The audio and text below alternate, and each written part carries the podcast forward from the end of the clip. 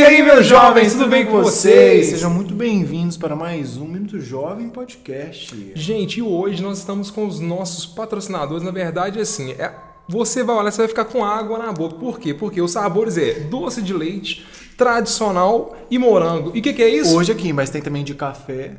Tem Café é café. bom. Tem de café, tem de brigadeiro, tem de Hum, muita coisa. brigadeiro. Que é o que? Brownies da Drica. Brownies da Drica. Já comeu brownie da Drica? Não, ainda não. Ainda Nosso não? convidado, vocês não viram quer? Quando, acaba, quando acabar, eu vou comer. Não vou comer na frente da câmera, não, pra galera não ficar com inveja. Qual que você quer? Qual que você quer? Qual que é mais sua cara, assim? Morango. Morango? Morango, você tem cara de morango. Bom que eu não- Morango combina com o ambiente. Morango combina com cara. O doce de leite. De leite. E eu vou pegar aqui o tradicional. Mas se tiver de café, eu quero de café. Não tem de café aqui porque eu comi. Oi? Ah, tá. E também eles têm aqui, gente, os kits, né? Se você quiser comprar mais, é, mais quantidade, também provavelmente deve ter algum desconto, alguma coisa assim. Presente, um ótimo É, presente. um pro ótimo seu presente. namorado, Pro seu namorado, Amigo também, né? pro seu amigo, pro sua mãe, pro seu pai. E é isso aí, nosso convidado de hoje, uma salva de palmas para Cairo Esteves. Cairo Esteves, é o nome dele. Seja muito Obrigado, galera, obrigado. Esteves. O Cairo Mas você geral... esteves aonde, cara? Só fala bom. Ah, eu estive, eu estive aqui várias vezes, né? Agora estou aqui de novo. Cairo geralmente está por trás das câmeras. Essa câmera Verdade. aqui é dele, então se ele não tá. É minha, Vontade- mas agora é suas porque tá mostrando vocês. Badunts. Oh, meu Deus! É, o Cairo faz parte da nossa equipe, pessoal, e ele tá aqui hoje para contar um pouco da história dele também, da trajetória dele na vida. Eu fico muito honrado, por quê? Por quê? Fala pra Porque a primeira entrevista que ele deu foi no Fátima Bernardes. Não, é a honra, né, cara? E a segunda é nossa, não? Você já teve entrevista em outro- outros lugares, sem ser a parte Não. Bernardes, que você vai falar pra gente. Na né, cara? verdade, assim, quando eu fui no Rock in Rio 2017, eles queriam me entrevistar, mas eu não quis.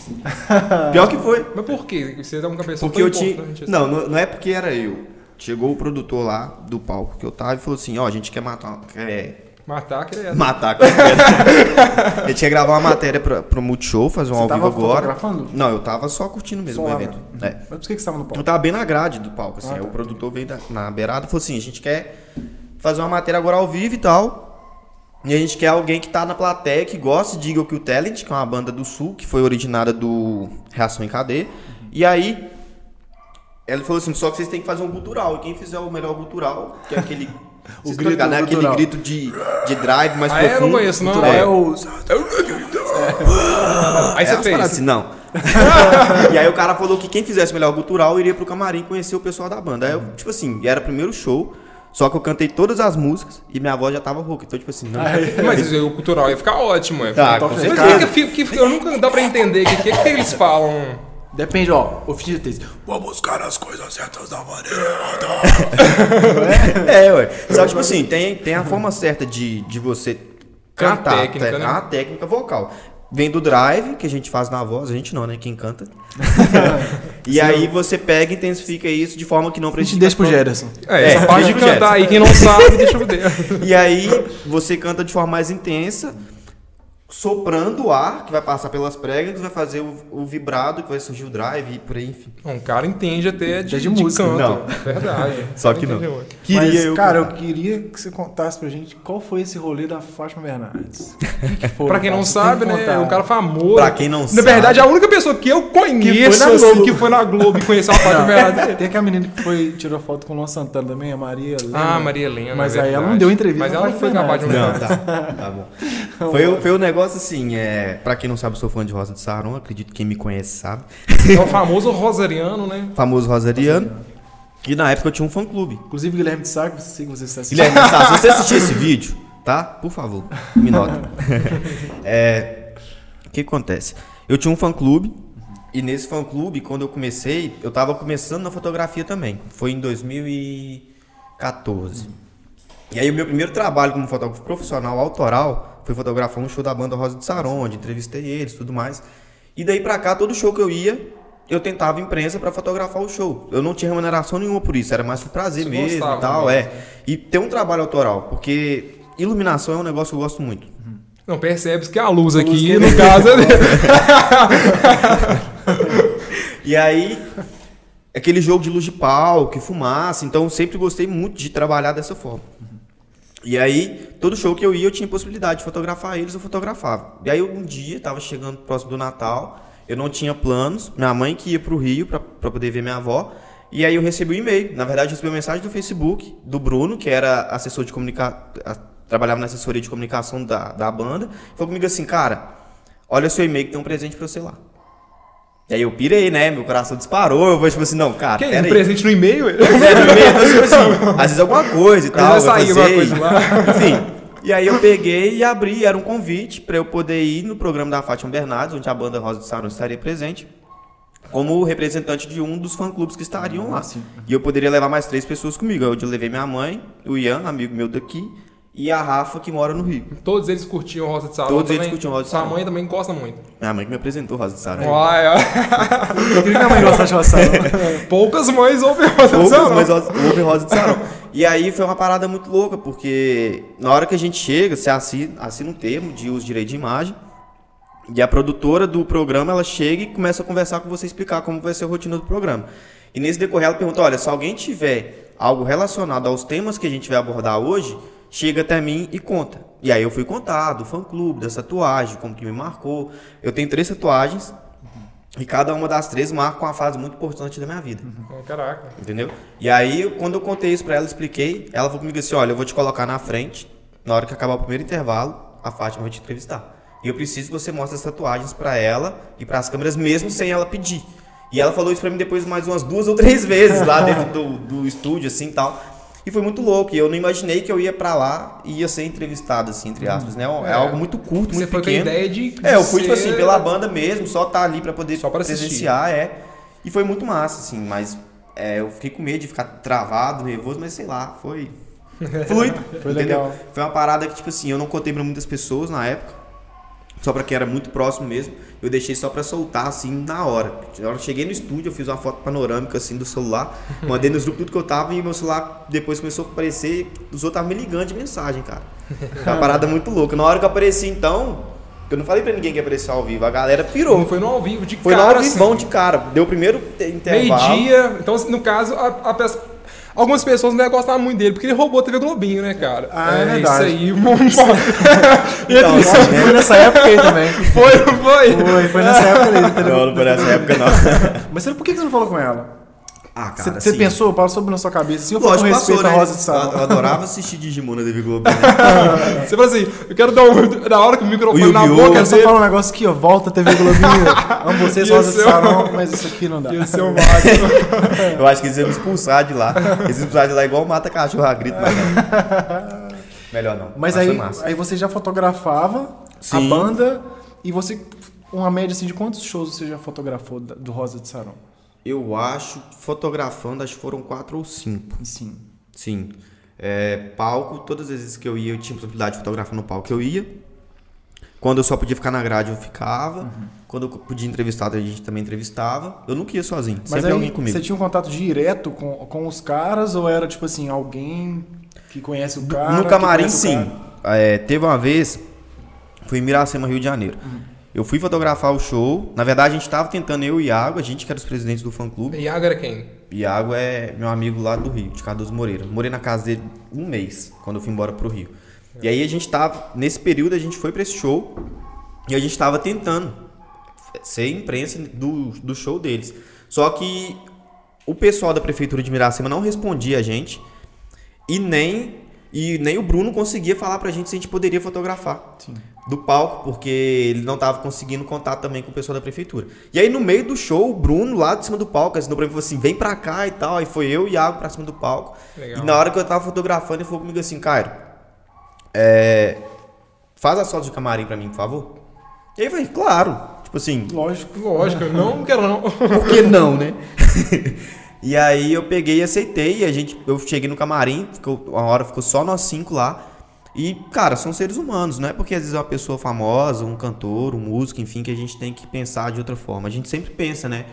Porque a pessoa tem uma certa fama. Só que são seres humanos com sentimentos da mesma forma, me receberam super bem, fazem piadas, brincadeiras, então foi algo muito massa, assim. Legal, legal. Foi uma experiência muito massa. Às vezes a gente acha que o cara tem um super poder. Assim, É, então, tipo assim, é, Às vezes acha Vai que o cara- entrevistar o Thor, né? O Guilherme Sá, o Cairo falou que tem um superpoder que é o do grave. Tem, velho. Você vê o cara cantando, os tons da música que o Guilherme canta é muito alto. Só que você vai conversar com ele, é tipo assim, e aí, tudo bem? Sabe? É, é uma parada sinistra. Ele conversando é uma voz fora do normal.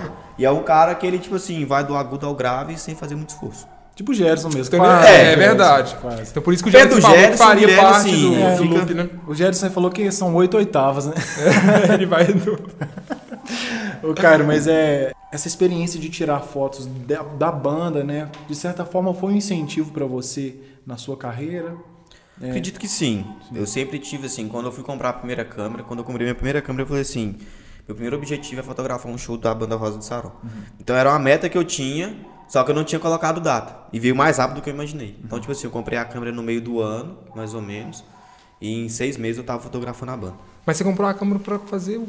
Trabalhar com fotografia. Mas assim, o que que você curtia fotografar? Casamento. Porque, ah, depois a gente vai falar que você fotografava outras coisas, skate também é uma fase que você mais... Não, quando eu comprei a câmera, eu fotografava. Como eu andava de skate na época, eu fotografava muita galera andando de skate.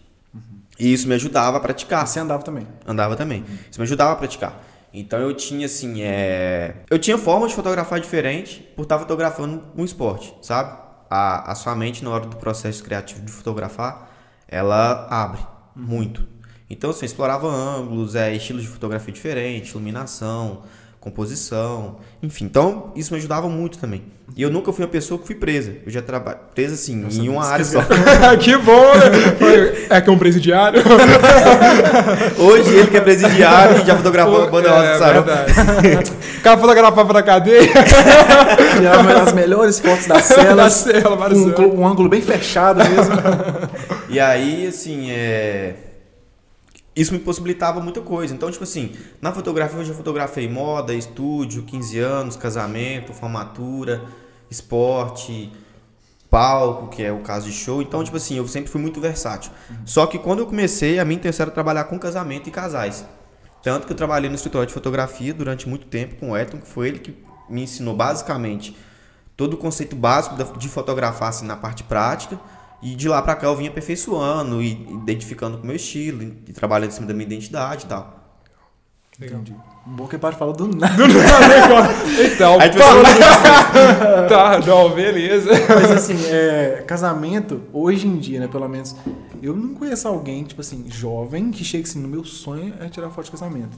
Tipo Não, assim, re- Fala né? pra nós, qual que é a- tem uns fotógrafos igual você, assim, que a galera não gosta muito de casamento. Mas eu acho que na verdade a galera gosta mais do comes depois e depois. Você né? gostava realmente de fotografar o Gostava, casamento? cara. Era uma parada assim, no início eu ficava com muita vergonha. Porque tem certos momentos que a gente tem que chegar na cara Na da frente da pessoa, e fotografar. E às vezes você chega perto de uma pessoa que você nem conhece. No flash, assim. Entendeu? E aí dá aquele certo receio e eu começar a pensar, cara, se eles estão pagando pra eu estar aqui, eu preciso fotografar eles do ângulo que for. E que ficar bom. E era, e era massa porque eu sempre quis escrever um livro de poesia. E aí eu descobri que com a fotografia eu tava escrevendo com a luz. Então, quando eu montava álbuns, eu não tava deixando de escrever, entendeu? Sim. Então, eu contava a história das pessoas e eu sempre brinco.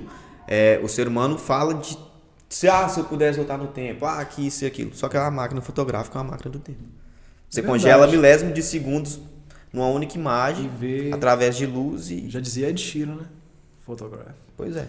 Então, tipo assim, é, às vezes você, você tem uma memória vaga de algum momento da sua vida e você não consegue pescar aquilo mais, tá no seu inconsciente, né? No seu subconsciente. E aí quando você pega uma imagem e vê, talvez aquele momento volta claramente pra mente. Então eu brinco muito que a, a fotografia é uma máquina do tempo mental. Entendi. Legal, cara. Mas é. hoje, hoje você não fotografa mais. Não, hoje não mais. Só com a Natália, assim, quando eu acompanho ela. Natália, quem explica pra nós. A- eu a sei, ele sabe. Mas Natália é minha esposa, pra quem não sabe. o pessoal acha que o fotógrafo que é Natália, mas que é Natália. que Natália? Tem várias Natálias, né? Pra quem quiser, eu vou fazer um mexão, é Nath Pazelli, Instagram vai ficar aqui embaixo que o Matheus vai Hum, colocar. legal. Vou colocar. Ela trabalha com área infantil, gestante, família, só que totalmente fora do tradicional. Então eu sempre vou com ela. Então às vezes o meu olhar de fora ajuda, é, o conhecimento que eu tenho também, a gente sempre troca muita ideia, informação. Então quando eu tô com ela eu fotografo e às vezes eu faço freelance para outros fotógrafos também, Ah, tá? Mas não é sempre que dá por questão de agenda e, e tempo também e tal. Mas sempre que eu posso, tô disponível. Sim, até porque não é grana extra. Ah, certeza. que entra, né? Mas- Moço é, feliz. é você que incentivou ela a fotografar? Eu ela tive já- ela fotografar. Ela me conheceu e aí eu peguei e falei tipo assim, olha, você quer tentar? Quero. E deu certo, entendeu? Não, legal, já que você falou, e fala pra nós como, foi, como você conhe- se conheceram, assim, porque a gente gosta desse lado, assim. Deus agora me incentivando. Incentivando, Tá? É porque E dá muito trabalho? "Pô, Pode contar pra ele. Verdade, verdade. Você tem bom gosto, então eu não duvido. Gravando sozinha, sozinha. Que isso, hein? Ó, Tá tem três, ela tá pilotando ali três câmeras. Sozinha. Sozinha. Pois é. Solo, gente. A Mel hoje tá descansando. Mas é assim, é aí. Mas assim, é, a Natália eu conheci ela através de uma amiga que a gente tinha em comum. E a gente começou a ter muito contato, que a gente foi organizar. Na verdade, não foi assim. Deixa eu voltar azul. É, vai errar aí, vai dar problema, hein, É. cara. Corta essa parte. Ó, você leva um brownie da Dri. Vai ter que levar um Corta essa brown da. Adri. É, eu trabalhava numa empresa de comunicação visual, com placa, adesivo, essas coisas. E aí chegou pra mim um trabalho pra ser feito e a cliente não tinha o WhatsApp na época. E aí ela passou o WhatsApp da filha dela. E a filha dela era a Natália. Entendeu? Aí, ó, e a. Natália, e a Natália, eu e a Natália, a gente tinha um amigo em comum. E tava próximo ao aniversário dessa amiga que a gente tinha. Então, além de eu ter que passar pra ela toda a informação do trabalho que eu tava fazendo pra mãe dela, a gente já tava organizando uma festa surpresa pra essa menina. sim. e a gente começou a conversar todos os dias. Aí, às vezes, eu, tipo assim, ah, vou deixar isso sempre pra lá, sabe? Aí dava um gelinho, ela vinha mandar mensagem, às vezes ela fazia outra difícil, coisa. É, quase É. difícil. Aí a gente ficou nesse chove no molho um tempo. É, a gente ficou conversando em média de três, quatro meses, pra depois a gente ficar, ver se a gente ia querer namorar mesmo e tal. E aí deu certo, graças a Deus. Eu- Deu certo que hoje em dia você tá Casado. casado. É. Isso foi em 2017. E é um, um questionamento legal. Sem um fotógrafo, você geralmente é o que escolhe as fotos ali pro final. Como que é alguém fotografar o seu casamento? Tipo, você, essa seleção. É, deu uma. Você, você Deixa acha que o cara tá no ângulo errado, não? que tipo assim, acho- peraí, peraí. Gente, eu parar o casamento aqui, aqui, pelo amor de Deus, você tá no ângulo errado. Troca aqui. O que acontece? Eu e a Natália a gente começou a namorar em 2017. Em 2018 eu fui para um congresso de fotografia. Fotografia, é- fotografia, vídeo, design, empreendedorismo na área fotográfica, que é o maior da América Latina que chama o Ed Brasil, acontece todo ano. E aí eu vi muita palestra de casamento, porque era o meu foco na época, e eu fiquei tipo assim, cara, e se eu fosse casar? Sabe, tipo assim, isso a gente tava com quase um ano de namoro. E eu fiquei tipo, se a gente fosse casar? E fiquei pensando nisso, pensando, pensando e tal. Voltei de São Paulo pensando nisso e comecei a pesquisar. E eu já tinha em mente os fotógrafos que eu gostaria que me E fotografassem. nem pensava, tipo assim. E nem pensava em casar, só tipo assim, a gente sempre tem, quando a gente trabalha numa área, a gente sempre fica, tem uma referência. É, então eu já tinha as minhas referências e os fotógrafos que eu me identificava. Então eu fiquei nisso. E aí o dia que eu falei com a Natália assim, vamos casar? Do Fica nada, assim. peraí, do nada você chegou e falou isso aqui. E o que, que acontece? Quando a gente namorava, na casa dos pais, dos pais, ela tem uma sacada. E às vezes a gente ia pra lá e ficava sentado lá conversando e viajando. Foi uma boa sacada sua, Sabe? mesmo. Eu achei que essa foi boa. Essa foi boa. e aí, é, a gente ficava trocando ideia e tal. E aí eu comecei a jogar pra ela o negócio de casar e questionar e perguntar, tipo assim, pra saber a opinião dela. Porque quando eu entrei no relacionamento com ela, eu falei comigo com Deus. Se não for pra casar, eu não quero que ela seja minha namorada. Eu não quero entrar num relacionamento pra daqui um ano, um ano e pouco, terminar, ter que sofrer tudo de novo e superar por tudo que eu já passei. Eu sou uma pessoa muito intensa. Ou eu sou 8 ou eu sou 80. Se não for pra eu mergulhar no mar, eu não entro na água. Entendeu? Você não vai nem na praia. Não vou nem na na praia, praia. não. Se for pra entrar na água, eu não vou nem na praia. Não. Diante disso, aí, quando a gente começou a namorar, eu fiquei tipo assim, tá, se Deus permitiu é porque vai dar certo. E aí a gente começou a ir trocando essa ideia de casamento, tava falando pra mim assim, você tá ficando doido? Tipo assim, Nossa, mas aí coração tem um, tem um ano e pouco que a gente até tá dói. junto, você tá falando de casa. Eu falei assim, é, gente, tipo assim, noiva daqui tantos meses, planeja de casamento pra ano tal, que era 2020. E vai fazendo as coisas acontecerem, pra gente ter uma meta, um objetivo. E ela ficou naquilo ali. E aí passou, sabe? Tipo assim, ela não falou mais nada, eu respeitei ela. Pra ela tava, não, tava muito cedo pra pensar nisso. Deixei. Até que um belo dia ela falou comigo assim, ah. Se a gente casar e o pai falar que eu posso ficar com o guarda-roupa que tá aqui no meu quarto, já ajuda, né? aí eu fiquei tipo assim, opa, Aí certo. tem uma ideia aí, né? E aí a gente, quando foi decidir, eu e ela, obviamente, a gente decidiu fechar primeiro fotografia e vídeo, antes de qualquer coisa. É a primeira coisa que você É. Não sei onde vai morar, como vai ser, não, mas fotografia e vídeo entendi. E aí a gente começou a planejar as coisas, a gente conversava de onde a gente queria morar, quem que ia fotografar, quem que ia filmar, onde que a gente iria casar, enfim. E aí eu fui mostrando pra ela os fotógrafos que eu me identificava. Até chegar no André Marques, que foi o fotógrafo do nosso casamento. Mas foi assim, pra mim não foi uma decisão tão difícil. Primeiro porque o André é um cara que é meu amigo, é um cara que é meu cliente, tem muito bom gosto, e tem uma fotografia completamente diferente do que as pessoas têm feito hoje. É uma fotografia que é um pouco fora da caixa, sabe? Questão de composição, de iluminação e tal. Então, tipo assim, é um trabalho que eu me identifico. E a Natália acabou se identificando também. E você já conhecia ele. Já, inclusive no Ed Brasil, quando eu fui em 2018, que foi onde me deu a ideia de casar. Aí quem tá querendo casal, vai, Vai no Ed Brasil. tá? Vai no Ed Brasil que dá bom. E aí a gente se encontrou lá pessoalmente pela primeira vez, e a gente trocou ideia e tal, e foi muito massa. Não, bacana. E essa, essa transição sua para de, de fotógrafo para design, é, mas é design especificamente de quê? É, Assim, porque você, é um você gosta que chama de ser de fotógrafo. Ó, de... Queria falar não. É, porque tipo assim, tem várias áreas do Sim, design, a tem área design do que design é- trabalha em gráfica, que você vai e ele faz tudo. A área do design realmente é muito grande, né? Mas Mas, você vai assim, eu comecei a trabalhar com design, eu era designer gráfico. Uhum. Comecei a trabalhar na gráfica que meu pai tinha. Depois trabalhei em outras empresas, na área de comunicação também como designer gráfico. E aí, quando eu entrei na fotografia, eu descobri que tinha uma área chamada design de álbuns. Que era específico para fotógrafo. Bem nichado Bem também. nichado, assim. Só que não fugia muito do design gráfico. Que eu usava basicamente os mesmos conceitos que eu usava para trabalhar na área de comunicação e tal, comunicação visual. E eu me identifiquei muito, porque eram duas coisas que eu gosto, que eu gosto né? Que eu amo, assim, que é fotografia e, e design. E na hora que eu vi que tinha uma forma de eu juntar os dois, assim, eu falei, tipo, cara, é isso. Entendeu? E aí, quando eu comecei não- na fotografia, não tinha muitas referências do mercado. Em 2016 eu descobri uma pessoa que, tipo assim, trabalhava com isso, dava curso. Foi quando eu fui para São Paulo pela primeira vez. E fiz um workshop, fui sozinho, 14 horas de busão, nunca tinha ido pra São É, Paulo. você já sentiu isso aí. Vocês já sentiram isso, vocês entendem o que eu tô falando. 14 horas de Ah, busão é osso mesmo. É o tá. e, eu- e não, mas não é qualquer ônibus aquele. É o ônibus. Tem todo mundo no ônibus. Tem. E aí, foi uma parada muito massa. E aí, o Celso e a Amanda, que eram os anfitriões, né? E os responsáveis pelo workshop, me receberam muito bem, me ajudaram a escolher hotel, condução para eu ir até o hotel e tudo mais. Então, assim, foi um negócio muito massa. Dali pra frente, eu comecei a estudar e me aprofundar mais na área. Até que 2019 eu pedi conta da empresa que eu trabalhava e falei assim, não, agora eu vou caminhar com as próprias pernas. E fiquei até o início de 2020 tentando conciliar a minha fotografia, que não era mais casamento. Trabalhava com fotografia feminina. E o design de álbuns. E falei assim, não, vou me dedicar agora 100% ao design de álbuns, que foi no início de 2020, logo depois que a pandemia começou. Legal. E aí me identifiquei, sabe? Tipo assim, fotografia hoje pra mim, pra mim é só freelance ou quando eu vou junto com a Natália. Beleza, você falou fotografia fe- feminina, só dá uma explicada pra galera que, que é retrato É, eu trabalhava com Pô, retrato gente, terapia. pra vocês verem. Trabalhava com retrato terapia. Retratoterapia. Retrato- Retratoterapia. E o que que é retratoterapia? Retrato terapia é uma forma de você fotografar a pessoa de dentro pra fora. É um processo. Tipo uma endoscopia. tipo uma endoscopia. É, tipo uma endoscopia. Só que sem métodos invasivos. É, tudo começava com, com um processo de conversa. Eu nunca fotografava uma mulher sem conversar com ela antes pessoalmente.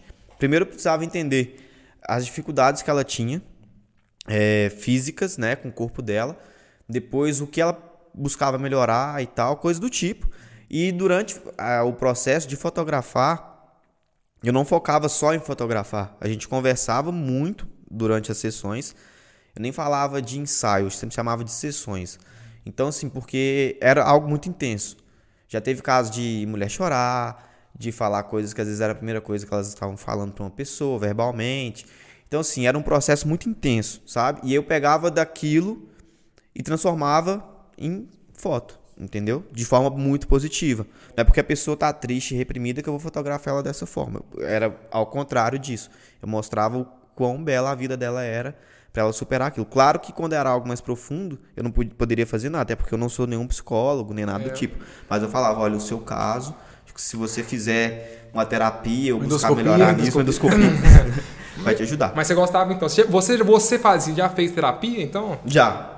Então você já, Já tive sabia depressão, é, já tive Qual depressão. época da sua vida, assim, que foi. Você considera que foi. Porque tem depressão que a gente só afunda, só afunda. Aquela que foi a virada de chave é, para você ir do zero ao, aos 110%, assim? Cara, acho que foi quando eu comecei na fotografia. Foi ali em 2014 que eu tava. Foi num término de relacionamento, eu já tava depressivo antes, antes de eu terminar. Só que o término sempre vem aquela bad maior, né? A minha ex mesmo na época me ajudou a buscar um profissional para eu fazer terapia e tal. Porque o meu caso já. Eu já tinha feito terapia antes, só que tinha parado e aí voltei. E fiquei seis meses fazendo terapia semanal. E depois de seis meses eu não fiz mais.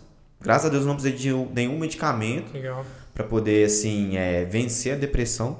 Só que teve momentos na minha vida que eu realmente me senti depressivo e com à beira de voltar a ter depressão. E aí eu pegava e pensava assim, não, preciso fazer coisas que vão me tirar disso. E a fotografia era um, um hobby, uma profissão que me tirava disso, entendeu? Legal. E legal que, tipo assim, você. A terapia te ajudou e você tentou levar isso pra ajudar outras pessoas de uma outra forma. Porque no caso você não é formado em psicologia nem Sim. nada, mas como que você é fotógrafo, você tentou levar. Sim, e, e, cara, é, é um método que as pessoas não conhecem. Retraterapia as pessoas não conhecem.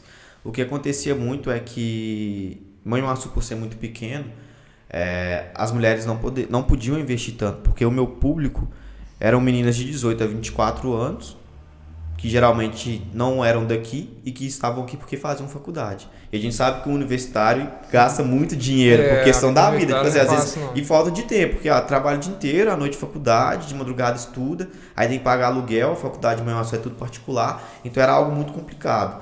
Mas sempre que eu podia, eu abria uma sessão, às vezes eu fotografava uma mulher de graça, porque eu via que ela realmente estava precisando. Pra ajudar É, mesmo. né? o valor que eu cobrava na época era 250 reais, era tipo assim, eu arrisco dizer que era o ensaio mais barato que tinha na cidade, só que era pela experiência que eu tinha com a mulher e que a mulher também tinha com ela mesma, sabe? Porque eu não tava fotografando só pelo dinheiro. Se eu falar que eu não tava pelo dinheiro, eu vou estar mentindo, porque todo mundo é capitalista. Mas olha só. Pelo... E o mundo gira em torno do dinheiro. A gente sabe disso. Só que não era só pelo dinheiro. Eu estava muito mais preocupado com a experiência do que com o dinheiro em si. Tanto que a minha proposta era o seguinte: o valor inicial é 250 reais. Eu tenho essa proposta até hoje. Era 250 reais, que era pagar o custo do meu equipamento. E o que a pessoa sentisse que valeu a retratoterapia, ela me pagava mais. Então tinha pessoa que me pagava 50, 100, 200 reais a mais, porque é o que tinha toca- tocado no coração dela. E isso não sou eu que toco, era Deus que tocava no coração dela e via o quanto aquilo teve de valor sentimental para ela. Entendi. Mas é só vou explicar o motivo da gente ter perguntado isso rindo, né? Para as pessoas não É, acharem que a gente está é, abusando do abusando do trabalho, trabalho. porque a gente estava conversando antes, não era sobre a retra- retratoterapia, mas sobre ensaios sensuais. É, né? É porque Então, a muita gente tava- confunde, né? É, não, não, a gente confunde, né? Porque a gente estava no questionamento seguinte, ô, cara, você ia lá, tirava um retrato sensual, uma foto sensual, um ensaio sensual, como que você editava essa foto da sua esposa do seu lado? né? então por isso que a gente estava Antes de eu entrar na retratoterapia, eu comecei com fotografia sensual. E o nome do projeto era Poesia Nua. Como eu falei, eu já quis escrever um livro de poema e esse sonho não é que quebrou, tá engavetado. Não sei se eu vou desengavetar, mas tá engavetado. E aí, conversando com a Natália, eu falei- falei com ela assim: eu não quero só fotografar, eu quero um nome para um projeto, eu quero que tenha valor. E aí, do- da poesia nua, eu fiz um, um, um curso online de retratoterapia. E aí eu peguei, tipo assim, cara, eu já tava em cima do conceito, só não tinha conhecimento. Entendi. Sabe? E migrei. E aí eu comecei a entender que eu não tava fazendo mais fotografia sensual, mas, mas sim retratando de fato como era a essência daquela mulher. Então tinha mulher que eu fotografava que ela não ficava nua ou seminua, mas tinha mulher que, pra ela se libertar e se desprender, ela precisava daquilo. Por aceitação, ou por algum momento difícil que ela passou, por opressão que ela tinha. Então eu nunca limitei nada. Eu falava com a pessoa, olha, você é livre e a sessão ela tem que ser total você. Então se você se quiser se expressar de alguma forma, fica à vontade. A gente está conversando aqui agora para eu entender o que você quer, qual a sua forma de expressão e tudo mais. Entendi. Aí, mas é, sempre foi óbvio, né? Que, que é sempre no profissionalismo. Mas nunca Sempre teve aquela tretinha Não. ali, Nunca Você teve. nunca fotografou uma pessoa que você pegou, então, não? Não. Nossa, menina foi minha ex em 2007. Não teve isso. Isso E eu, não tenho o massa, problemas. Massa, porque geralmente quando a gente vê fotógrafos de mulheres na área sensual, geralmente eles fotografam sozinho. E a Natália sempre ia comigo. Quando eu- depois que eu comecei a namorar, antes dela eu, iria- eu ia sozinho, Mas antes você já fazia. fazia. Ah, sim. Ela me conheceu, eu já trabalhava com feminino. Nunca foi um problema isso pra vocês? Não, No relacionamento de vocês? Já Nunca foi um problema. As pessoas sempre questionam ela, tipo assim, ah, se fosse meu namorado eu não aceitaria. Claro que a gente sabe que, tipo assim, se eu, quando eu ia sozinho ela não podia ir, rola uma pitada de ciúmes, não tem como. Você tá diante de outra pessoa praticamente nua, se a pessoa falar que não tem ciúmes, ela não tem sentimento por é. você. E só que sempre teve respeito. Eu não encostava na menina, sabe? Quando a Natália me Não, fala peraí, assim, ó, aqui, esse glúteo aqui, tá um o cabelo dela tá assim, vai lá pra até a mulher não se sentir invasiva. É, É. Ou então quando eu iria encostar, eu falava, posso mexer no seu cabelo? Sim. Você me permite? Você não é igual aquele cara de academia, não. Não, peraí que tá errado. Não. claro que não. Até porque eu sempre fiquei muito preocupado com isso. Porque vamos pensar o seguinte: eu tô fotografando uma mulher sozinha, eu e ela. E aí, se ela quiser soltar na internet que eu abusei dela, Não. de alguma Nossa, forma, Tá lascado. Quem que ia estar junto pra Nunca aconteceu isso? mesmo, tipo assim, uma Algum pessoa assédio? surtada? Não, graças a Deus Tipo assim, nossa, esse fotógrafo é nenhum. bonito demais. Eu já fotografei acho que mais de 30 mulheres e eu não tive nenhum problema. Teve mulher que eu fotografei que não quis que eu postasse as fotos. Entendeu? Às vezes era presente pro marido, às vezes era presente pra ela mesma. Pra ela mesmo. Entendeu? Então, assim, sempre respeitando. E eu, antes de postar, eu sempre perguntava: olha, eu posso postar essa seleção de fotos aqui? Ah, pode. Beleza. Ah, não, essa foto não e tal. Essa foto tem um valor pra mim muito grande. É algo que eu quero guardar só pra mim. Então, sempre, sempre tinha um- um- uma conversa. Nunca era feito tudo de qualquer maneira, entendeu? Legal. Você falou que em relação ao casamento não teve nenhum problema, Nenhum não. problema. Mas em relação à igreja, porque a gente sabe que você é um cara que tem Eu ia entrar princípios. nisso né? também. É, é, você falou, só para complementar o Henrique, você falou que muitas das vezes a, Deus tocava na pessoa para que ela acrescentasse esse valor que, que era o seu mínimo, né? E, Sim. então você tem uma, um viés, uma veia cristã aí, como que é? E como que isso funciona? Um viés. veia, veia cristã. Essa veia aqui é gnosis. Essa, Viés essa veia aqui, ela é. ela é ungida. então, é, cara, era um negócio assim, é, desde o meu primeiro trabalho com mulher, eu nunca tive nenhum problema com excitação, nenhum problema de olhar de alguma forma diferente pra mulher. Sempre respeitei muitas pessoas. Não importa se é um mendigo, se é um cara. Se é o cara mais rico do mundo. O respeito que eu tenho por um é o mesmo que eu tenho pelo outro. Somos todos seres humanos. Tipo assim, meus líderes já me perguntaram: isso não te atrapalha? Você não tem nenhum desejo? Cara, não. Eu tô ali pra fotografar, pra fazer meu trabalho e é isso. Então, tipo assim, se alguém viesse me questionar algo a mais, o que, que eu poderia falar? Sim. Entendeu? Verdade. Nunca te Porque criticaram, então. é a minha profissão, mas ninguém nunca me criticou, me julgou. Ao ponto de chegar É, aí já me questionaram às vezes assim, cara, mas e se amanhã você for líder de alguém, for discipular alguém? Olha, a regra é simples, faço o que eu digo, não faço o que eu faço. e outra, tipo assim, primeiro, o meu trabalho ele era Ele é fotógrafo, seu discípulo? Não. então, ele vai Mas, tipo assim, a pessoa, mas e se ele for lá olhar seu Instagram? Isso aí vai do, do consciente dele. Não tem como escolher o que, que ele vai ver ou não vai ver no celular. Se ele que quiser ele vai acessar um site pornô, também. se a pessoa quiser acessar o site pornô, ela acessa de qualquer lugar. É. Assim como qualquer Instagram. É muito mais fácil que entrar no Instagram do cara. porque, Cara, Até porque eu nunca postei nenhuma foto sem censura. Então, assim, Não é. Você nunca primeiro, tomou bloqueio se eu postasse o Instagram bloqueado, Ah, eu sim. poderia É. tomar um processo da mulher se ela não autorizasse também. E não tinha por que eu fazer isso. Então, assim, ele ia lá pra poder ver algo que às vezes não era nada demais. E às vezes as pessoas confundem muito. Talvez, tipo assim, o ombro de uma mulher e um sorriso já tá sendo sensual. Não precisa estar com alguma parte do corpo explícita pra isso. Entendeu? Entendi. Então eu sempre tive, eu sempre tive esse cuidado pra não trabalhar em cima só da sensualidade da mulher, mas, mas como eu disse antes, sim, em cima da essência dela do que ela queria se expressar. Se ela quis- quisesse se expressar de forma mais sensual, ok, tô aqui pra te retratar dessa forma. Só que já teve caso de eu fotografar a mulher que ela, tipo assim, eu só preciso me aceitar de novo, sabe? E ela se libertar, cara, e ela falar comigo no final do ensaio assim, cara, Deus falou comigo muito durante a sessão e ele te usou pra Mas como- poder me retratar. Como que é? Tinha uma música rolando assim? Geralmente, uma sempre que cor? eu podia, eu deixava a música, sabe? Sempre ia de acordo com o estilo da pessoa. Falava, ah, o que, que você gosta de ouvir? Aí eu montava uma playlist Legal. e usava e tal. E Ou, os lugares você que escolhia. sempre escolhi em conjunto, né? Eu sempre é, procurava fotografar as mulheres nas casas delas. Ou se não desse pra ser em casa, a gente falava, olha, com o que, que você se identifica? Ah, é com, com montanha, com pôr do sol. Bora, bora pra um lugar pôr do- pôr do sol. Ah, eu gosto de muita vegetação, ter contato com a natureza, bora. Entendeu? Então era sempre algo que tinha é, um porquê. Nunca era algo aleatório entendi. ou um lugar avulso. Ah, pensei nesse lugar porque o local é bonito. Não era um motivo. Tinha todo um fútil, entendeu? contexto. contexto, É. enredo. né? Mas você se converteu como, cara? Tipo assim, como foi o seu processo de conversão, assim? É, foi Você sempre foi cristão? Você sempre foi... Sempre acreditei. Eu nasci na igreja católica, fui batizado na igreja católica, fiz primeira comunhão, crismei. Depois eu fui um católico não praticante. Não, como que eu... Desculpa, como que é um católico não praticante? Porque eu, pode- eu posso ser qualquer coisa não praticante, né? Pode. Posso Eu ser um posso ser um... não não praticante. Não, mas eu posso ser um, um atleta não praticante. É, é a mesma coisa ser, eu- falar. É a mesma atualmente eu sou um rico não praticante. É. eu sou rico, mas eu coisa, pratico, né? Basicamente é a mesma coisa que você torcer pra um time de futebol e não assistir futebol. Sim, mas Entendeu? a gente vê isso, é, tipo assim, só nos católicos. Tipo assim, ah, eu sou católico não praticante. Não Sim. tem o evangélico. Eu o acho que é evangélico a não praticante, ela- ele é desviado. Tipo assim, É, não é, é, isso que você desviado. dizer, eu entendi. É porque a pessoa já me fala, tipo assim, ah, é, você é de que religião? Aí a pessoa fala assim, ah, eu sou católico. Ah, mas você vai à igreja? Não, eu não sou praticante. Mas você não tinha uma Entendi. devoção de estar sempre Não, nunca fui. missas Eu nunca fui e- devoto a santo nenhum, nunca tive é, essa questão de, de adorar algo além de Deus. Entendi. Ou- Outra pessoa além de Deus. Sim. Sabe? Eu sempre tive consciência, tipo assim, Deus me criou, Deus me fez. Maria teve a parte dela, teve o trabalho dela de dar a luz a Jesus, mas eu sempre respeitei, sabe? Eu sempre tive uma visão diferente dos outros católicos que eu conhecia. Tanto que muitos católicos não consideram Rosa de Saron uma banda católica.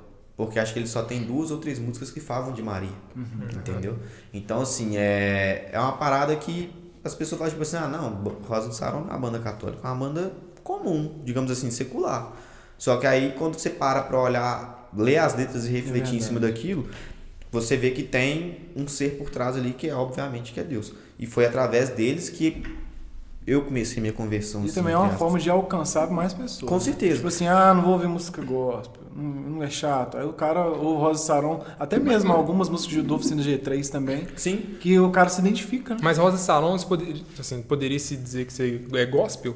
É gospel, é toda música cristã. Cristã. independente que do, a de, a de gente não católico, tem evangélico. que delimitar uma religião pra banda. Na Esse era, um negócio, esse era o grande problema, que às vezes a pessoa É, não, e o, não achava o que era uma O que eu acho mais cristã. massa em Rosa de Saron é que ele conseguiu unir as classes. Uhum. Seja você católico, evangélico, ateu, agnóstico. Verdade. Tanto, eu tinha um colega ateu que mora em São Paulo que falou comigo assim, cara, eu adoro Rosa de Saron. Legal. no, no DVD do Rosa Saron Longitude, ele canta com aquele Johnny Voice e o Johnny Renato Voice Viana. o Renato Viana. Aí todo mundo tem uma camisa assim, tá escrito Um tá católico, católico, outro evangélico, evangélico e o Guilherme no igualdade. meio respeito. Respeito, né? Entendeu? Porque, tipo assim, ele consegui- eles conseguiram atrair uma comunidade muito forte através da música cristã. Eles não estavam olhando doutrinas, sabe? Uma é triste a gente né, ver um si. preconceito. E tem um negócio também, é católico, é renomado que fala? Renomado? Renomado, não sei. Que é um, é um tipo de catolicismo que ele é, é parecido com a igreja evangélica, é um negócio assim. É, Não vou saber te falar. eu não Eu não estudei a Você fundo já ouviu falar? sobre isso. Eu não, ouvi, não, não, não vou saber te falar. Mas é renomado mesmo? Você Não, ouviu não é falar? renomado, não. Renomado, não. Eu É acho que negócio deve ser. É? Nossa, não, é. mas é... Mas você Cara, sabe que... eu sei o que, que é, tá Então, aqui, eu vou lembrar. Mas assim, é, tem coisas na igreja católica que às vezes as pessoas de fora não vê. Eu já participei de retiros, de, de momentos assim que eu parecia que eu estava na igreja evangélica. De falar em línguas, de ser batizado pelo Espírito Santo, com fogo, entendeu? E tudo dentro da igreja católica. Entendi. É, Em legal. eventos católicos. É uma história bacana, é porque você falou esse negócio de como de religião e, e banda católica e Ah, tal. Já sei que você vai falar. Eu- sou muito, gosto muito de Rosa de Saron há muito tempo. E o Matheus que me apresentou, o Matheus sempre foi rosariano e fanático, usava, é, usava os negócios Usava do Rosa o de negócio do Guilherme Saron, do Guilherme de Fazia Sá. chapinha. Fazer chapinha. Fazia chapinha. Passava sombra no olho. Não passava, não. É, a primeira música que você aprendeu foi Sem você. Sem Você, não foi? Além do meu jardim, você tocava muito. Só que aí na nossa cidade, o primeiro show do Rosa de Saron, você nunca tinha ido no show do Rosa no show Saron, Rosa Saron com o Guilherme de Sá, velho. com o Guilherme de Sá e... 2013, Foi Manhuaçu. 2013? Chuveiro. Fora da paz, chovendo. Feira da Paz, só que era, na- Feira da Paz era uma banda católica, né? A evangélica e uma E duas secular. bandas seculares depois. Aí a evangélica, beleza, só que ele católico. Eles, né, o pessoal da minha igreja, a igreja que eu era antes da, da igreja que eu, que eu frequento hoje, né? Eles não deixaram ninguém ir pro show. Era- Só por conta da Não, denominação. exatamente. É uma banda católica. É, mas, mas, mas Tá? eu fui. Mas aí, tipo foi, assim, mas o ele- negócio foi assim, o Matheus que era fãzão. Eu não não foi, fui. e eu fui, eu fiquei tipo, ah, como foi assim? muito massa. E foi um showzaço, cara. Eu lembro que nesse ano eu tinha ido na gravação do DVD, que originou essa turnê. Foi Conta pra esse 2013. tipo, porque não foi, não foi bom. Foi muito bom. Foi, ó, 2013 em abril, eu fui na gravação do DVD Latitude e Longitude. E aí, em novembro, eles vieram pra cá. Foi na Feira da Paz de 2013. Eu falei assim, cara, eu vou no show de novo. Mas é. Mas foi um showzaço. Mas é. Mas ele também. Ele também. é, ele também é cristão evangélico. e- Cara, Foi de boa, Eu fui de boa. foi. Não só eu, como a galera da minha igreja, os É. líderes, todo mundo foi porque curtia. É como eu disse, Então cara. vai eu muito acho de- triste ter esse preconceito no meio religioso, digamos assim. Eu acho que a religiosidade hoje tem se tornado muito maior do que a gente realmente crê em Deus. Eu, quando eu falei, eu falei pra um cara, uma vez eu tava conversando com ele, e a gente tá falando do Leonardo Gonçalves. Aí, Não é o Jetson, não, né? Não, não é o Jetson. Aí a gente tava conversando, ele falou assim, não, porque o Leonardo Gonçalves é um, é um cara fantástico. Eu falei assim, sabe que ele é adventista? O conceito do cara sobre o Leonardo Gonçalves mudou. Mudou. Causa Ah, então não ouço mais, não. nossa, e canta mal agora. E, e toda ceia tem que tocar Getsemane em todas as igrejas. né? Tem que tocar, e, tipo assim, Já tocou cima na igreja, não já? Então é ele que cantou. então ele cantou e falou assim, misericórdia. Tipo assim, é. E o, e o adventista, adventismo ele é mais parecido com o evangélico, com o evangélico do que o catolicismo, né? Assim, né? é, é, igual o Em, fala. em- em termos, né? Tipo assim, é, exageradamente falando, genericamente falando, a gente vai fa- falar aqui. É, Vem comentar, tipo assim, tem. não, porque as, a, O cara tá falando errado ali, a gente não sabe, a as gente é leigo. cotas dos adventistas. né? Mas é verdade, cara. A gente tem um, um- um preconceito de, de ouvir. Vamos, vamos poetizar aqui. Que o Guilherme Uhum. Sá fez em um show. Ele falou, ele tava com tatuagem. Qual música que era? Ironia S.A. Ironia S.A. Ironia S.A. Ele pega as tatuagens, se tira e fala É, assim. tipo, Um como pano. uma meia, de- né? É uma meia de tatuagem. braço um monte de tatuagem. Antigamente os meninos Aí ele fala, ele acho que ele fala assim, é bonito, é colorido, mas poderia ser, ser soro positivo. Tipo assim, né? Você vê na aparência, você não sabe o que que tem dentro da pessoa. Tipo, Aí não adianta você julgar a tira- pessoa por fora. Ele tira Legal, E fala se, se, nós, e se a gente fosse cego, a gente continuaria julgando as as pessoas. pessoas pela aparência. Obviamente não. Entendeu? Mas tudo bem. Porque às vezes a gente olha pra pessoa e pré-julga ela na mente sem nem conhecer. Sim. Então a, a crítica que ele faz na música é exatamente essa, entendeu? E com a mensagem também.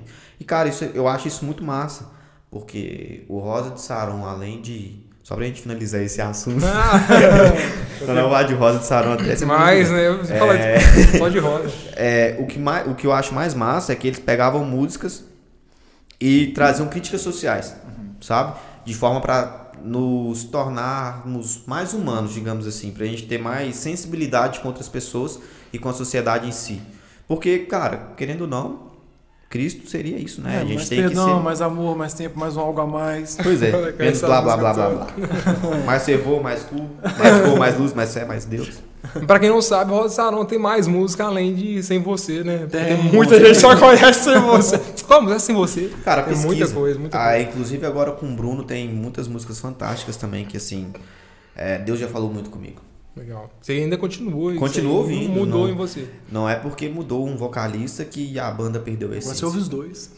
Agora É, eu ouço os você dois, eu solo. ouço o Guilherme solo e eu ouço o Rosa de Saro. E a música, ela te influencia no seu trabalho hoje? Tipo, você coloca uma música ali pra você criar alguma Com toda capa certeza. de Eu sou uma pessoa que eu sou, às vezes, assim, é, muito eclética.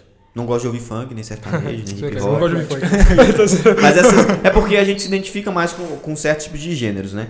Então, assim, é, depende do meu mood diário. Se eu tiver mais animado, eu coloco uma música mais animada. Se eu tiver mais triste, eu coloco uma música mais lenta. Vai tudo de acordo com o que eu tô ouvindo. Se eu Legal. estiver sentindo que eu preciso é, me conectar mais com Deus, ser mais presente, assim, eu coloco músicas de adoração e louvor mais profundo e tal. Mas eu não tenho muito problema com isso. Eu gosto de trabalhar ouvindo alguma coisa. Às vezes nem sempre eu ouço, às vezes eu converso muito com a Natália, ela trabalha do meu lado. E aí, às vezes, eu prefiro não colocar música pra não atrapalhar. Mas às vezes, eu, quando eu quero focar, eu tô sozinho, eu pego, ponho música e vou. É legal. Vou trabalhando e cantando. E... Legal. E a gente viu a sua capa aqui, que é o que você faz é isso aqui, a design, Isso, design atualmente do você é fotógrafa, né? a- na sua câmera. Você pega tá isso mostrando. pra. Por quê? Porque faz todo sentido que para você explicar pra nós, que é muito bonito mesmo, como que é esse processo Obrigado. criativo assim, como que seu seu processo criativo se tirar, Põe sei pra lá, ficar bonitinho. não fica faltando nada lá, mostra pra nós aí. Pra quem não conhece o trabalho. Pra quem não conhece, o design de álbuns é basicamente a gente pega as fotografias e vai montar um livro. A gente vai pegar e contar o livro com a história daquela pessoa. Então, se for um livro de casamento, a gente tem toda uma ordem cronológica de como foi o casamento.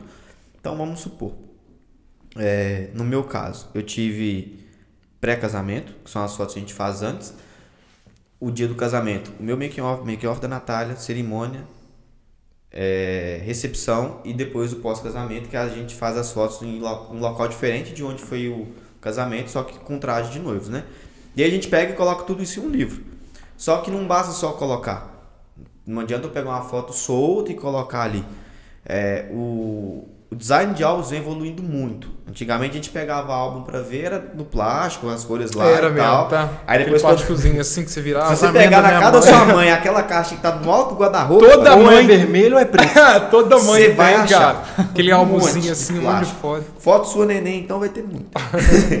e aí depois mudou um pouco, eles ficaram maiores e eles começaram a fazer alguns layouts de página de álbum, que a gente colocava aquela só de marca d'água no fundo, depois é aquela cor seletiva que ficava tudo preto e branco, o buquê da noiva vermelho. E aí foi evoluindo e hoje é algo muito minimalista, né? Tipo assim, é e significativo e representativo também. Eu trabalho de forma muito exclusiva, você nunca vai ver essa arte que eu fiz pra Bruna no álbum da Lilia, sabe? Ah, legal. O conceito que eu tive para poder fazer esse trabalho é completamente diferente do da Lilia. E assim vai com as pessoas. Cada pessoa tem sua história, tem suas personalidades, tem suas características. Legal. E elas merecem a história exclusiva da vida delas. Mostra, mostra essa, essa logo aí que eu quero te fazer uma pergunta. Essa identidade. Se ela for fazer um outro ensaio com outro álbum, você vai usar essa mesma logo, essa identidade? Se não tiver a ver, não. Se tiver a ver, sim.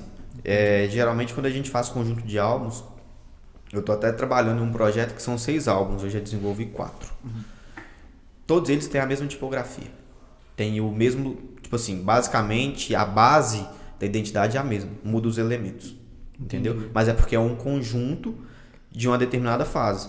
Porque é a, a gestação, o parto, o newborn, o, é, três registros de acompanhamento e o aniversário. Então, não- Legal. são seis álbuns no total. E quanto Entendeu? tempo você demora pra fazer Nossa, ele fez a pergunta agora. fazer. Não, não, peraí. Não, Quanto tempo um, usam? hein? Quanto tempo você demora pra fazer uma arte? Ô, velho, eu né? tava aqui falando assim, quanto tempo que demora? Então, se for só o design de capa, tem muito fotógrafo hoje que ele diagrama os álbuns, ou às vezes tem algum funcionário que diagrama. Como a capa é a parte mais difícil, digamos assim, porque é onde tem mais técnica e que leva mais tempo, é, eu posso levar em média de uma hora, duas horas para desenvolver uma capa. A capa, né? A capa. Eu acho Se que for o projeto E para todo, seleciona, porque você não tira exatamente essas fotos, né? milhares de fotos, e para selecionar, eu acho que gostei dessa, gostei, porque eu sou, eu sou indeciso. Eu fico assim, não, peraí. Eu quero todas essas. quero, todas eu quero todas, eu quero a gente tem, mesma tipo capa. assim, a gente tem um- uns hackzinhos, uns, uns conceitos que a gente utiliza para poder escolher a foto, as fotos de capa. Até nesses aqui, inclusive, nesses dois álbuns, o que, que é interessante? Se vocês olharem nesse aqui, tipo assim, é. A identidade está em cima dela, assim, tem um contraste aqui embaixo, tanto que a identidade não tem cor para ficar bem nítido de ver. E aí a gente pega no álbum da Lília, já não tem informação nenhuma, que a gente chama de espaço de respiro, que é onde a gente consegue trabalhar de forma livre. Então eu sempre analiso as fotografias que tem a ver e tipo assim, não, essa foto é impa- impactante. Porque a, gente sempre julga um livro pela capa, né? O álbum de Ah, fotografia legal, não é diferente. Então a gente pega uma foto bem impactante, usa na capa e trabalha em cima dela para poder desenvolver. E aí a parte interna do álbum eu levo em média às vezes de 20 minutos a uma hora para desenvolver, dependendo do tamanho e da complexibilidade do projeto. E, e quem, quem são seus clientes? Eu tô, eu tô assistindo muito Shark Tank esses dias. Quem são Oi. seus clientes, cara? Tipo assim, é o fotógrafo, é a, é a modelo, porque não, não necessariamente você tirou essas fotos. Sim. Né? Muitos fotógrafos te procuram Sim. para fazer o design dos álbuns. O meu público-alvo hoje é fotógrafo, na parte do design de álbuns. É, eu tenho uma outra clientela também que vem, vem um pouco menor, mas vem, que são microempreendedores, porque eu trabalho com a parte de criação de identidade visual também, logotipo. Então, às vezes, as pessoas que estão fora da fotografia me procuram também. E cliente final também é um outro público que eu tenho. Com menos frequência, mas é. Inclusive, essa semana eu desenvolvi um projeto para uma cliente final. Mas esse cliente final, ele quer só... O design e o álbum impresso. Ah, tá. Mas ele não Ah, quer tá. as fotos, não. Mas, por exemplo, o cara às vezes é fotógrafo, eu, eu sou fotógrafo, tenho minhas fotos, eu quero que você faz o álbum. Aí você. Aí eles me mandam. Ah, tá. Tipo Aí assim, você não faz só com as suas fotos não, que é sua. aí eles me mandam, lá no meu site tem um, um questionário, tem uma aba que chama Envie seu álbum, eles preenchem aquele questionário pra mim, me mandam o link com as fotos que vão pro álbum, ou que eles gostariam que fossem a capa, E aí eu desenvolvo todo o projeto em cima daquele brief. Mas e se eu quiser que o. Cairo tire as fotos do minhas, tipo assim, Cairo. é, né, tirando, tirando todo qualquer conceito de amizade para todas as pessoas, quero que uma foto, quero uma, Cairo, quero que você tire a minha foto e faça o álbum. Você ia tirar? Infelizmente. Hoje não. Assim, eu precisei desse posicionamento porque quem quer abraçar o mundo acaba não abraçando nada. E entre fotografar com algo que não estava sendo tão rentável para mim, que era a retratoterapia, e o design que estava crescendo no que eu estava fazendo, eu optei pelo design, entendeu? E muitas pessoas já me falavam isso, tipo assim, há quase um ano antes de eu desistir da fotografia, falavam tipo assim, cara, seu negócio vai ser o design, seu negócio vai ser o design, não vai ser a fotografia. A chave virou ali mesmo, foi no design. E, Foi. E esse me- é, Mas se você for gestante ou tiver filhos, aí eu coloco a Natália à frente. ela faz fotografia. Ela de- faz fotografia de gestante. É algo, é como eu disse, eu acabei nem entrando em detalhes, algo muito assim, fora do padrão. Ela faz uma fotografia totalmente documental, lifestyle, não tem nada de você ficar alugando roupa, a gente ir pra dentro do estúdio, não. É algo, tipo assim, como se fosse Legal. retraterapia, só que sem a terapia. Legal, legal. É algo assim, da essência mesmo. Você vai contar a história daquele momento. Seu filho tá com três meses, você quer fazer um documental? Vou ficar em, nós vamos ficar em média de 4 a 6 horas dentro da sua casa, acompanhando a rotina que vocês têm nesse período e fotografando isso. Legal. Mano, a gente fez algumas perguntinhas lá na caixinha de perguntas do nosso Instagram, que é Minuto Jovem, underline, oficial. Oficial. É, e respondam para nós, cara. Eu pego mesmo? Você pega e a gente lê. O que, que você ia perguntar, hein, cara? Será que- aqui? Não, Só eu que- leio. Não, eu, Só eu só quero ver se era almoçou. Ah, tá. Tá, Eu leio. Pode Leio, ler. meu irmão. Você ia perguntar da calvície? Né? Hum, Quando começou a se interessar por fotografias? eu acho que isso vem desde novo. Quando minha mãe engravidou do meu irmão, eu tava com 6 anos de idade, lá em casa tinha uma câmera digital. É, Era, não era essa aí? bom, Mostra aí, né? É igual essa aí. Não era igual essa, era mais sincrona do que essa. Essa mas foi era um detalhe a câmera de filme. design Foi antes de começar a chegar as máquinas digitais um pouco. É, não tô tão velho assim não, tá, gente? Tem só 26, tem 20 anos isso. e aí eu lembro que eu falei assim, não, mãe, deixa eu tirar uma foto sua e como era filme. Ela tinha medo de eu tirar foto e queimar o filme, né? Aí já a era, né? Só que eu fiz a foto e a foto ficou bonita. Então queimar o, a- o negócio queimar o filme vem daí? Queimar você vai queimar né? seu filme? Queimar o Vai filme queimar de... seu filme, você vai fazer algo ruim. Você tá queimando seu filme, Mano, não sabia. Aí. Tipo Pegou- assim, alguém a gente pegou fala, ah, você vai queimar seu filme, vem da foto desse. Vem, vem da da fotografia. fotografia. pô. De onde mais Ah, seria? caraca, velho. De onde mais Ah, não, seria? precisa de filme, de fotografia é filme, de- de filme. Fotografia é o que a gente tá vendo aqui. Legal, cara. Vamos É, pro próximo, então. E aí eu peguei. depois eu não. Essa educação, né? velho? Tem. Achei bala, Vai, falar. Tá me ajando. Vou Nossa, jantar daqui a pouco. Pode nossa. continuar, fica à vontade. E aí depois disso eu peguei e não tive mais oportunidades, o tempo foi passando, foi passando, passando. Quando eu vim pra Manhuaçu, trabalhei na parte gráfica, como eu falei, mas teve um momento que eu comecei a trabalhar dentro de uma empresa de fotografia, que é a Classe Studio, né, do Acid da Cirlei. E aí lá eu comecei a trabalhar na parte de vídeo e comecei a diagramar álbuns lá dentro, pra eles primeiro. E aí foi ali que minha chave virou tipo assim, cara, eu poderia trabalhar com fotografia. Mas é algo que eu sempre gostei de ver, admirar, assim, fotografia. Eu sempre achei uma arte muito bonita. Legal. Aconteceu. Eu não planejei ser fotógrafo. Teve um momento que eu peguei, tipo assim, cara. Mas eu não sou mais e o seu fotógrafo. sonho que, Eu que era, fotógrafo. então? Já que não era ser fotógrafo, era ser o quê? Jogador de futebol, ter cabelo? Eu já quis ser skatista. Cabelo, cabelo tinha. Entendo. Eu tenho. Tinha, cabelo. cara. Não, cara, Mas você eu tinha muito tive. cabelo, Meu cara. pai tem centrado, meu amigo tem centrado, meu X tem centrado. Vamos colocar uma foto do Cairo. Como que o Cairo era há meses atrás, gente? Meu cabelo era igual ao do Matheus. Não, muito Era. maior que o meu. Muito maior É que ele. grandado. Mas mais, eh, o dele é mais, mais sedoso. o. Formoso, né, cara? É bonito. Sério mesmo, seu cabelo caísse. O meu não cai, o meu só sobe. Próxima já? Próxima pergunta. Ah, gente, qual que é o sonho? Ah, é meu Ah, sonho. eu, é. O meu sonho? Não sei falar. Eu sei que assim, ó, eu já quis ser skatista profissional, eu já já quis ser arquiteto, comecei arquitetura, fiz dois períodos, o início do terceiro e não não dei sequência. tá Só que na fotografia o meu sonho era ser fotógrafo nômade. Hoje o que está em alta é ser nômade digital. Só que eu queria ser um fotógrafo que era nômade. Eu Nômade queria a cada, tipo digital é assim. é, a cada dois, três meses eu queria estar em determinada região fotografando.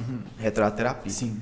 Aí o meu objetivo mesmo era esse, ir palestrar, fazer workshop, Mas já de congresso. fez palestra, essas coisas ainda ou não? Eu já palestrei na, na Unifacig uma vez para alunos de arquitetura, falando um pouquinho de Photoshop, como usar o Photoshop na arquitetura e tal. Você tem Você uma tá formação, né, tipo, eu já dei uma palestra na Unifacic também. É, sobre, foi a- sobre cria- processo criativo. foi sobre criatividade, só Legal. simplesmente sobre isso. Mas você tem alguma formação? Unifacig chama eu e o Matheus junto agora pra gente É, falar pra de fazer novo de junto criatividade. sobre... Foi numa turma de pedagogia, ué, nada a ver. Né?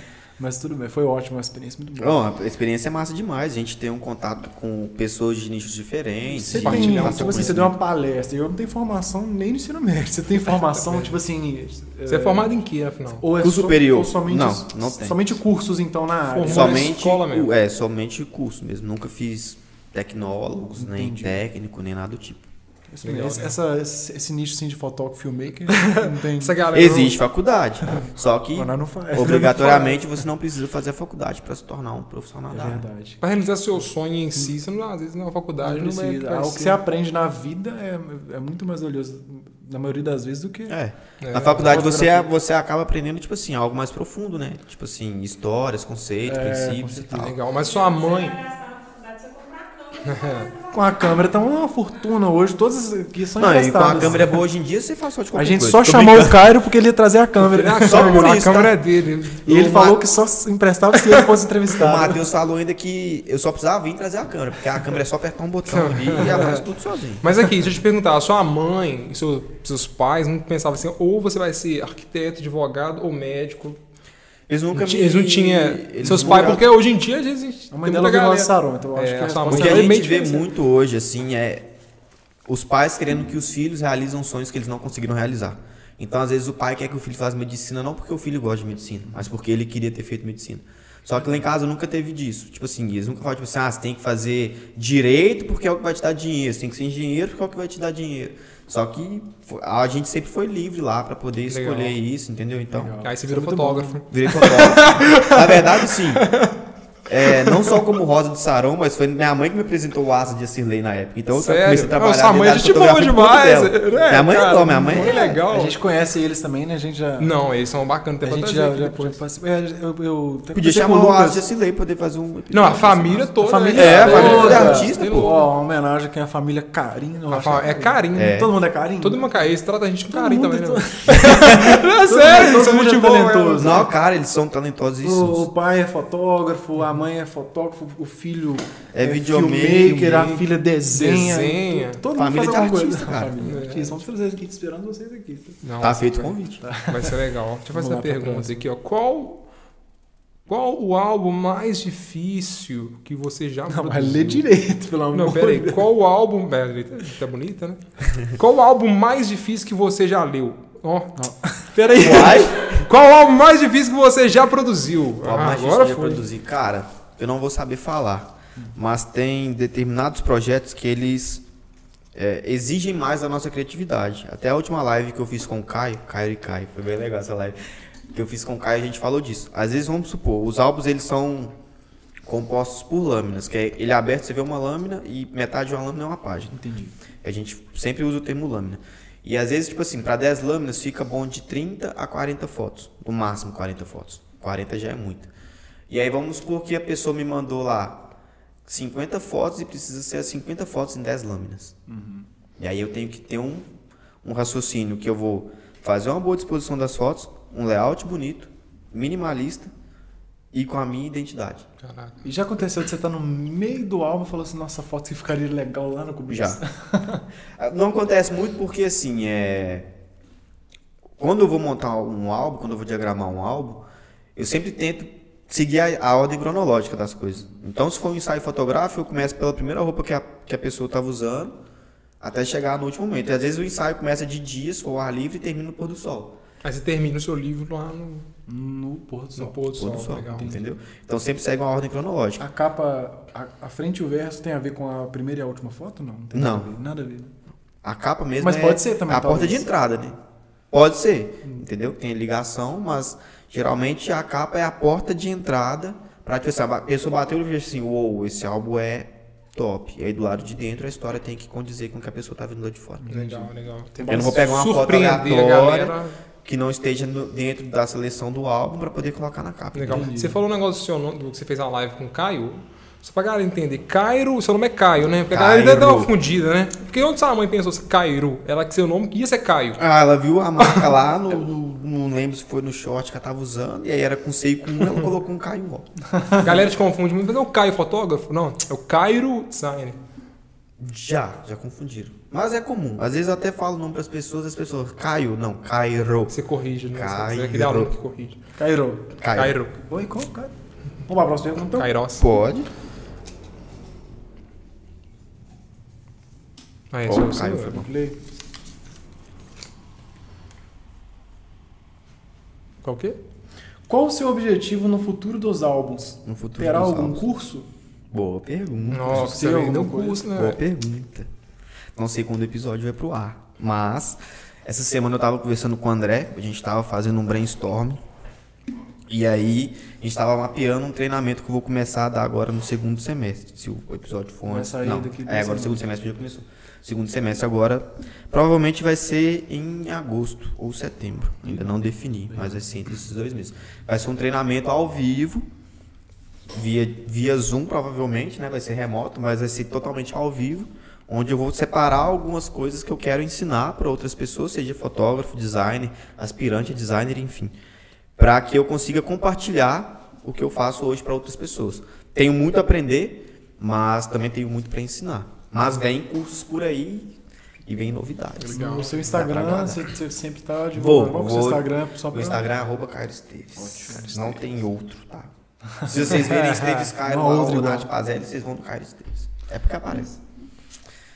Última perguntinha para nós. Na verdade, eu acho que dá pra ir até todos. Tem mais Não, só pode duas perguntar só? mais 10. É Porque só tem mais duas, se quiser. Tem mais duas. Agora sou eu, né? Vou ler certa. Se a pessoa for de outro estado e querer fazer algum trabalho com você, como procede? Profundo isso aqui. hein? Profundo. Procede. Como procede? Procede. Um procede. Como são os A maioria dos meus clientes hoje são de fora do estado. Eu tenho clientes em Goiás, Aracaju, Já foi pra Goiás. Rio Grande do Norte. Ainda não. Pretendo. Eu nunca ainda nesses estados. Se... Fui no Rio Grande do Norte uma vez, mas não conheci cliente lá. Tenho cliente em São Paulo. Tenho, eu tenho muito na região sudeste e pro nordeste. Na região sul e centro eu não tenho tanto. Agora que tá chegando mais uma galera de Goiás, fotógrafos de Goiás, para eu poder atender. Mas é fácil. Como é tudo remoto, não, não tem nenhum problema. Entendeu? As pessoas elas precisam de um, o design. O que, que, que é o design? O design ele precisa ser funcional. Então, quando uma pessoa contrata um design, ela precisa que o design solucione o problema que ela tá. Seja com a criação de um logotipo, identidade visual, o design de um álbum, é um problema que ela tem tem a pessoa específica para fazer o trabalho. Então, isso é tranquilo. A internet hoje está aí para poder quebrar as fronteiras. Inclusive, inclusive, mês passado eu fiz meu, primeiro, meu segundo trabalho internacional. Foi para Ó, legal, Texas. cara. Legal. Sério? Sério, fiz um trabalho pro Texas. Inclusive o vídeo está até sendo traduzido para eu poder divulgar o feedback da, da fotógrafa com o trabalho em si. Legal. Mas como que você fez esse, em específico esse contato? Então, a fotógrafa entrou em contato com a encadernadora aqui do Brasil, que é a Dueto Álbuns. Eles são de Ribeirão Preto, São Paulo. Ribeirão Preto, se eu não estiver enganado. Se não for de Ribeirão Preto, Ademar, você me desculpa. é, e aí ela tinha pedido para ele é, quem fizesse o design da capa do álbum, e o Ademar me indicou e ela falou, não, pode pedir para ele fazer então. Legal. E aí eu fiz o trabalho, ele mandou pra ela, chegou lá e deve ter chegado lá umas uns 10, 15 dias atrás o álbum pra ela. Nossa, e eu fiz um outro recente. também que foi pra Angola, que teve a mesma ponte com o Ademar. Eu, eu, por exemplo, nunca. Tipo assim, você nunca divulgou coisas assim. Ainda não. Ainda não, né? Ainda não, mas vou divulgar.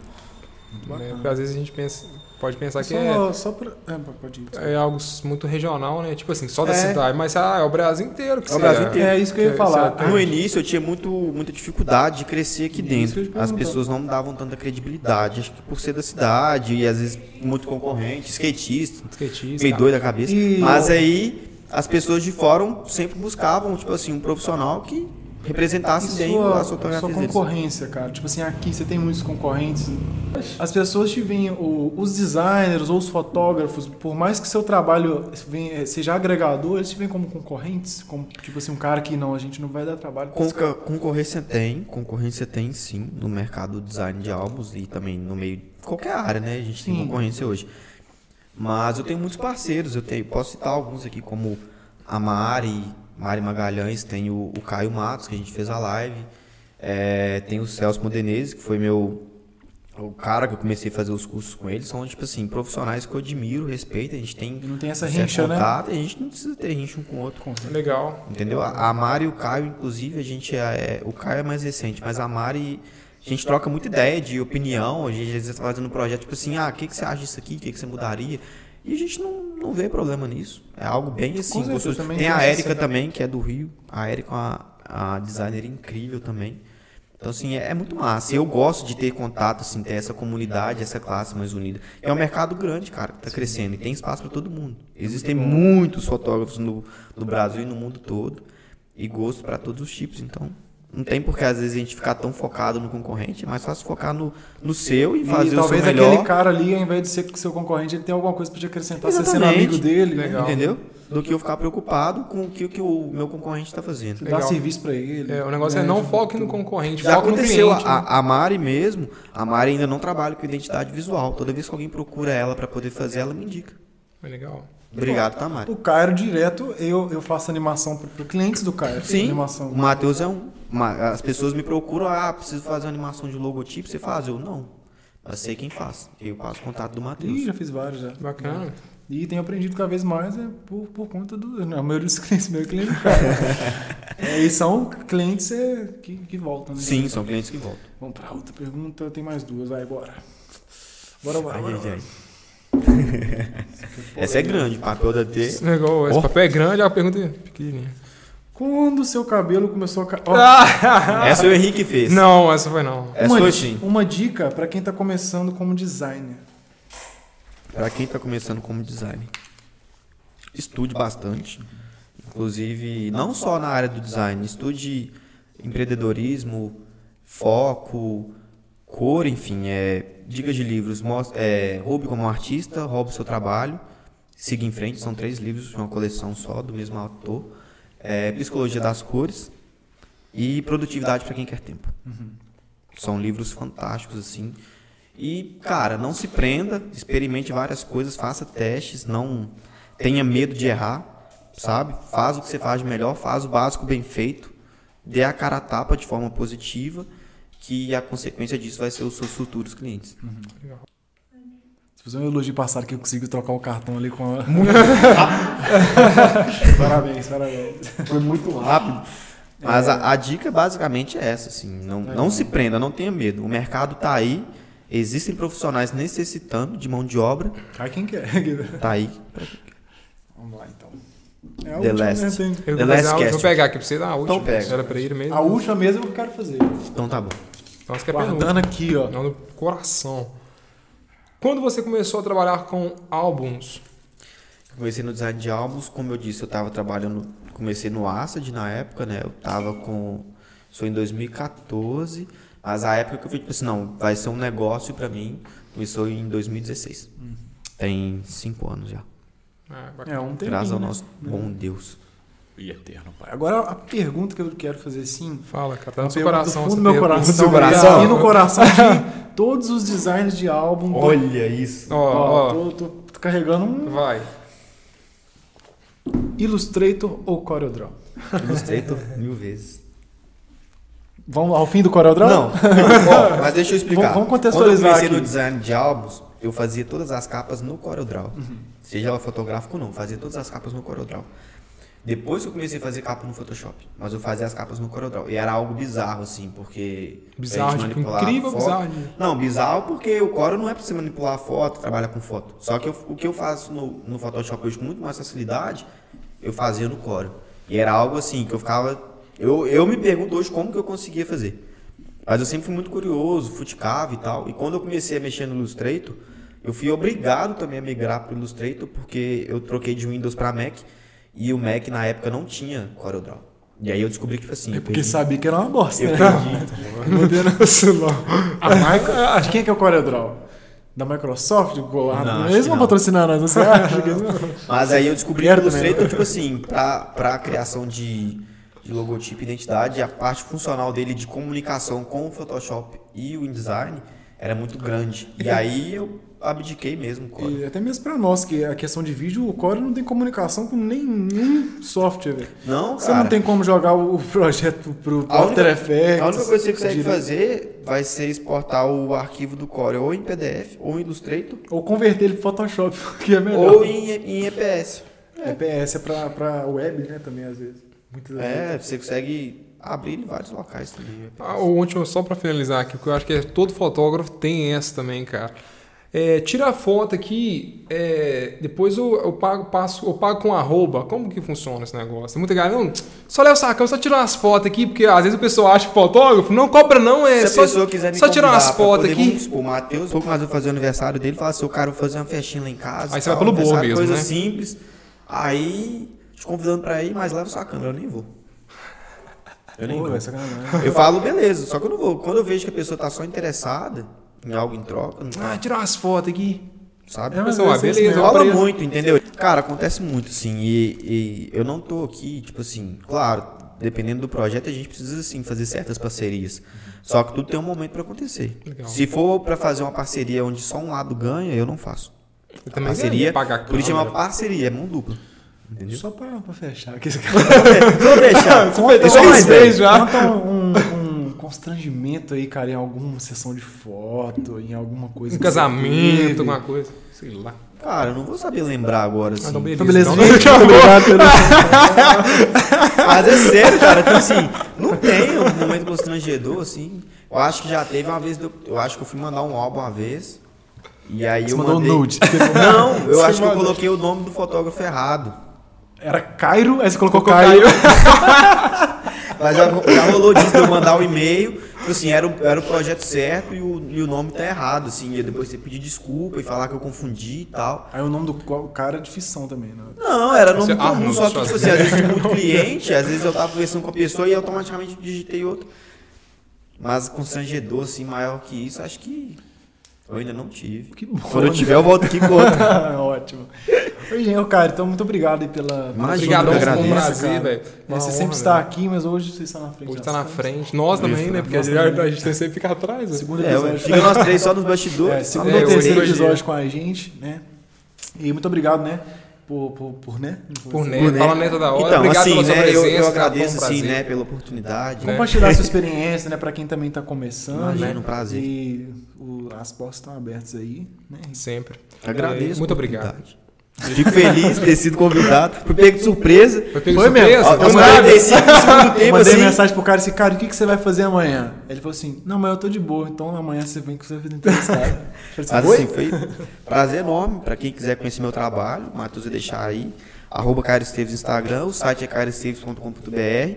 É, vai lá, às vezes você quer ver alguma coisa, é curioso, quer pescoçar, fica à vontade. Verdade. Fica lá. Entendeu? Se tiver alguma dúvida, pode me chamar. Manda um DM, manda um WhatsApp. Estou aí pra poder ajudar no que eu puder. Gente, é, estamos também no Spotify, que é Minuto Jovem, Instagram, arroba Minuto, jo Minuto Jovem, underline, Underline. oficial. né? muito obrigado a vocês. Então a gente vai finalizar aqui comendo um brownie. Comendo, porque a gente vai mostrar pra vocês como que os nossos patrocinadores. O quê? Você quer dar um, um recado pra galera do Instagram? Te segue? Ó, nossa, foi um momento tão profundo, tá no meio do, merchan aqui. Não, assim, eu só tenho a, a agradecer mesmo a cada profissional que acredita e confia no meu trabalho. Eu sou muito grato a Deus e a eles, porque é graças a eles que eu consigo hoje movimentar e fazer muito bem o que eu faço. E é isso. E pra quem tá querendo começar, pra quem tá, tá na dúvida, cara, vai. Viver de design de álbuns dá muito certo e design gráfico também é um mercado que tá crescendo muito, tá? É o futuro, E né? bora. Bora pra cima que é só o começo. Foguete não tem ré. Tem sim. Agora o da- os da Tesla Os tem. da é. China tem. Da Te- Ah, o da Justina. Nossa, nossa. Então a gente vai É. finalizar aqui falando dos nossos patrocinadores queridos, Brother, que tô morrendo de vontade de comer esse negócio, tá top demais, bonito. Bom, mas gente, muito obrigado. Obrigado, a gente vai terminando aqui comendo. Então lá, se inscreve no galera. canal. É nóis. Valeu. Agora vamos fazer uma CMR, ó. Browns, né? Delícia, Brother.